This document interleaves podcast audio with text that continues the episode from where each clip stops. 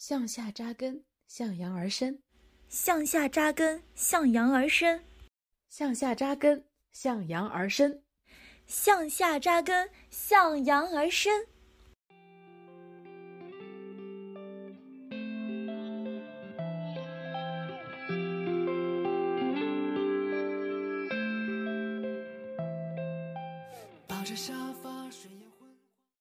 欢迎大家来到向阳而生 Sunny 播客，我是主播学不会摸鱼的摸鱼半永久。这一次呢，想跟大家分享一下我在二三年做义工的日常生活，也希望这一段经历可以给大家一些对生活的重新定义和思考。嗯，这一期播客呢，我一共是想分享七个问题。第一个问题呢，主要是。想跟大家聊一聊，我为什么会在二十六岁去选择到寺庙里面做义工。嗯，其实有这个想法呢，是基于我个人对自由的追求和对理想乌托邦的期待，所以我就决定了去，嗯，也也不能说是决定，就有了去寺庙避世的想法。起因呢，是我在二十五岁的时候，我的意识有开始觉醒。嗯，让我想去寻找一些自由，去寻找生活中的另一种可能性，去逃离社会上的各种规则带给我的内耗和焦虑。因为在我成长的环境中，是接受了很多媒体的定义和社会的规训的。我的第一份工作呢，也不是我投简历去找的，是当时在入学的时候，学校跟企业有合作，我就报名了。因为那一份工作呢，是在体制内。是稳定的，是双休，是五险一金，说出去是体面的。这份工作几乎是符合了身边所有人的期待，老师、单位还有家里人的期待，唯独 不是我自己的期待。我在没有任何自我认知和对社会规则了解的情况下，就接受了这份工作，开启了长达四年的工作之旅。刚开始觉得这份工作蛮好的，嗯，因为自己把它一点点做完，会有很大的成就成就感和满足感。和同事长期接触下来呢，也觉得，嗯，同事们对我都还不错，都挺照顾我的。久而久之啊，我就发现，唉，原来我是那一颗小韭菜。科室里面重用我呢，就跟村里边的老人家看到屁股大的女孩子好生养，真的是一个理儿。工作那段时间呢，听到对我最多的评价就是心宽体胖，脾气也好，人呢也老实，是也是个做老婆的好人选。啊，因为刚开始工作嘛，我也就只能听一听，不敢反抗，也不能反抗。不敢反抗的原因是规训过。然后这个规训呢，是来自于，嗯，家里的老人和学校的老师，工作前都告诉我，啊，自己学历呢比较低，家里背景又不好，你呢又是来自一个小县城的农村里面，所以去工作的时候一定要尊重领导，受苦受累，要好好的干活，只有受苦了才能甘来，拂晓作地。嗯，我就带着以上这些紧箍咒呢去工作了。这些年这个韭菜呀，我还做的还真是心甘情愿的。也是这样呢，我在工作岗位上的人设就一下子就立住了。另一个方面呢，也是，嗯，每一天就听到我的同事听他讲他娘家人、婆家人，还有自己小家的长长短短，同事家的那点事情，他真的就是反复的在叙述。嗯，感觉我脾气再好，再能忍，也抵不过四年的絮絮叨叨和每天重复一遍的夸大其词。久呢，真的会烦，每天都听一样的故事，每次讲的版本都会再进行二次加工、三次加工，真听得久了，真的就是很烦很烦的。那会儿我就感觉我的世界里好像都没有年轻人的朝气，全是婆婆妈妈家长里短的怨气。也是在我自己察觉到自己的心理和情绪的变化之后呢，我就犹豫着，嗯，要不要辞职。最终呢，也是在 犹豫了将近有一年，以辞职这个方式呢，和这份工作正式说了一声再见。这就是我当时选择去做义工的一个起因。嗯，社会上的那些规则给我很大的压力，来自还有一部分就是来自于同事每天的那些，我现在还不想接受的唠叨，是想跟大家分享一下如何在平台上寻找做义工的帖子。做义工这个想法呢，我是一直都有，在小红书上也是找了很多的攻略，但是都没有很心仪的找到一个做义工的落脚点。我有后呢是选择回家休息一段时间。呃，休息的时候呢，就计划去山东省旅行，然后在那个小红书上面搜去淄博 吃烧烤的地方，正巧呢就看到了一个博山正觉寺在举办一个传统文化的体验课，为期五天，然后顺着网络呢找到了这个寺庙的公众号，呃，确定呢是有公开课和做义工的活动的，然后就微信报名参加了。就微信报名参加体验课和做义工。如果大家就是有做义工的想法呢，也可以去平台上先看一看其他呃博主分享的做义工的帖子，然后根据他所描述的那个寺庙，大家去找一找公众号，然后通过公众号来观察一下这个寺院的环境呀，各方面是不是你想要去。做义工的一个地方，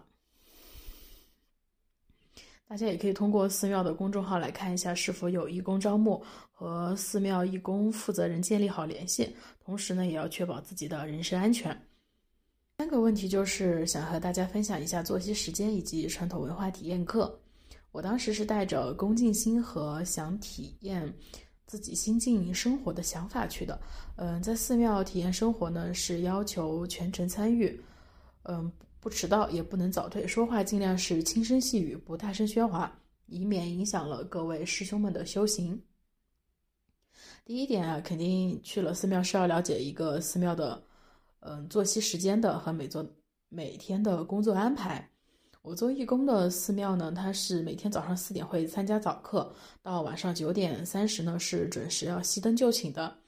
我是先参加了寺庙的传统文化课，这个课当时是为期五天，嗯，它主要体验的课程就是中国传统建筑艺术、禅修茶道，嗯，宋代点茶、打坐禅修、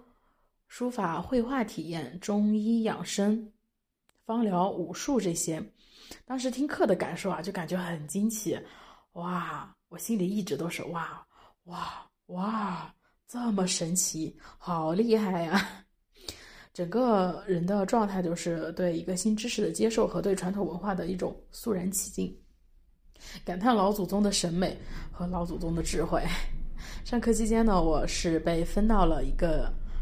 上课期间呢，我是分到正念组，同时也担任了正念组的小组长。嗯，担任小组长其实对我也是一种锻炼啦，因为每天要确保组员到齐，上课时间、地点各方面安排的传达到位。晚上呢，会和各位组长和班长一起来分享今天的感受和一些在上课时遇到的一些问题，要及时反馈到班长那边去。然后就来到我们最感兴趣的那一趴，义工工作。义工的工作的话是。嗯，我第一个义工工作的体验是早上五点五十去斋堂报道，大家是分组干活。我那天去的是被分到后厨，和师兄们和义工师兄们一起切地瓜，呃，掰菜花、布施。呃，上午呢就是去做了东门的大扫除，和其他的义工师兄一起把香客留下来的烟头啊、垃圾那些清理干净。第三次在参加义工的活动，我就是去正门，呃，和义工师兄们把停车场的杂草除掉。然后我们在午饭的时间呢，也会给在参与那参与行堂，就是给来的各位香客们行饭。我们行饭是要做两次，大家都是有序执行。饭后呢，会擦桌子、摆桌椅，嗯，拖地、洗拖把这些。如果遇到天气特别好的时候呢，我们会和师兄一起出坡来引导，去参与一些农活，比如说给地里面除草、浇水、施肥这些。如果天气不是很好，会有阴雨天这些，我们就会选择在寺庙里面活动。每个人会分到一个分到一个店里面，然后就是引导香客来上香，给他们指引道路。第五部分呢，是想和大家分享一下我在寺院的生活新体验。这里特别想和大家分享的就是禅修茶道。禅修茶道呢，它整个课程的体验感是舒服的、快乐的、安静的，想用心去感受的。禅修茶道它的主旨呢，就是一个人认真泡、静静品、坚持做、专心致志、明明白白。清清楚楚，了了分明。上课的那一天呢，我们是泡了七道的江东红茶。我当时品茶的感受就是，在第一道品出了是外婆沤酸菜的味道，然后到后面呢是品出了一点点馒头的味道。我的整个茶是偏厚重感。嗯，哦酸菜的味道我能理解，也也可能是因为水太烫了。还有就是焖的时间太久，但是后面那个馒头的味道我就觉得很神奇，也有可能是因为我当时太饿了吧，会品出了馒头的味道。此外呢，我还尝了一下妹妹的泡妹妹泡出茶的味道，她的第一口呢，我是品到了一点点外婆炒干辣椒的味道，之后呢就是茉莉花的味道。妹妹的口感茶的口感呢是偏轻柔一些。当时还喝了同行朋友的茶，他的茶我第一口是品出了杨树叶的味道，还有淡淡的茉莉清茶。整体茶的入口呢是偏温柔一点的。当时给我的感受就是，茶泡出来的味道和他人自身的和人自身的经历呢，他性情是匹配的，也是同步的。品茶呢也是在品人。在下午的时候呢，我们还体验了宋代点茶。看过知否的同听友们，应该对点茶课的印象很深。我当时是体验到了烫盏、调高、注水、沏汤点茶，每一每一个步骤呢，都它都很精细，然后动作呢都很轻柔，但是呢，每个手腕在用劲。点茶的时候又是很有力的，还想跟大家分享的一个是在寺庙斋堂吃饭时候的礼仪。嗯，第一点就是不可以在斋堂中堂走动，要保持安静。摆放碗筷、如何使用和添饭夹菜，它都是有一个完整的步骤和方法的。用斋前后呢，会有师兄带领大家一起诵读供养节和结斋节，表示普同供养。佛法僧三宝以及法界有情，我印象最深的是吃饭时候的提起正念，实存五观的第四关。第四关它讲的是正视良药，未疗行枯。我的理解就是饮食如药，吃饭呢可以治疗身体的饥渴，也可以维持人体力的消耗。这一点与我减肥的饮食理念也是契合的。感兴趣的听友呢，可以去收听我们的第二期播客，里面也是讲了很多关于减肥时候的一个饮食正念的观点。第六部分呢，就想和大家分享一下，在此次义工的旅程之中，我学习到了什么。第一点呢，就是体验正念。当时拿到正念组的胸牌的时候，还挺开心的，因为那段时间我是正在学习正念饮食。正念这一个词呢，是源于佛教禅修，有目的、有意识的关注当下，并且对当下的感受不带有情绪判断和分析，嗯，只是单纯的去观察、注意。那段时间呢，我是处在一个生活、还有思想、还有对未来、还有对每天如何度过都很混乱的阶段，觉得分到正念组也是对自己人生的一种引导吧。第二点呢，就是要学；第二点呢，就是学会赞赏。我是一个喜欢独来独往、喜欢安静的人，嗯，不是很喜欢求助于人。整期课程下来呢，我开始学着去融入了团体，经常呢是把感恩赞叹挂到嘴边的。遇到师兄和信众们呢，也会主动点头示意、微笑示好。自己听到师兄的祝福和赞赏，也是心生欢喜，情绪也是平稳了很多，内心的压抑在一点点的释放，源源不断的能量种子呢，是种到了我自己的心里。我想有一天它也会长成一棵大树吧。第三点呢，就是学会了感恩。在寺庙的学习和做义工这段时间呢，大家都是舍弃掉自己社会上的身份和地位的，不索取，甘于奉献。在寺院里面吃穿用度呢，都是一切平等。遇到的师兄们呢，也不会来打听我的工作、学历、年薪是否婚配这些。